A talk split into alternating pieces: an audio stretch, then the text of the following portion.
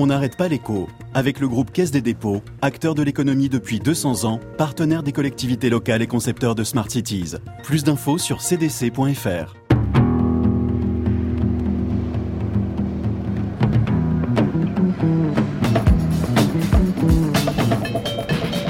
On n'arrête pas l'écho.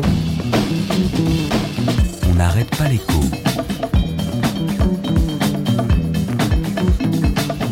Alexandra Ben Saïd. No, no, no. Oh, ce no-là, c'était Margaret Thatcher contre une Union européenne plus politique, mais elle était pour un projet économique.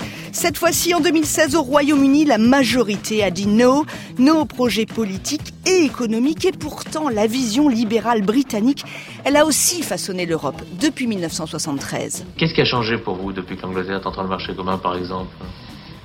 Les prix euh, ont tellement augmenté qu'on ne peut plus avoir de breakfast le matin. Comment ça, ni bean, ni jelly Ça, c'était Madame White, une Anglaise francophone en 73.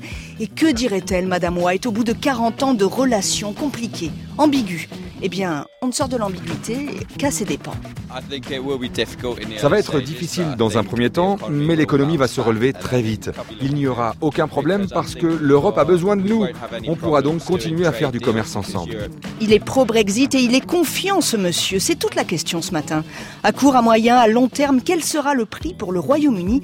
Et comme, quand même, nous avions une union, ce divorce a-t-il un prix pour nous?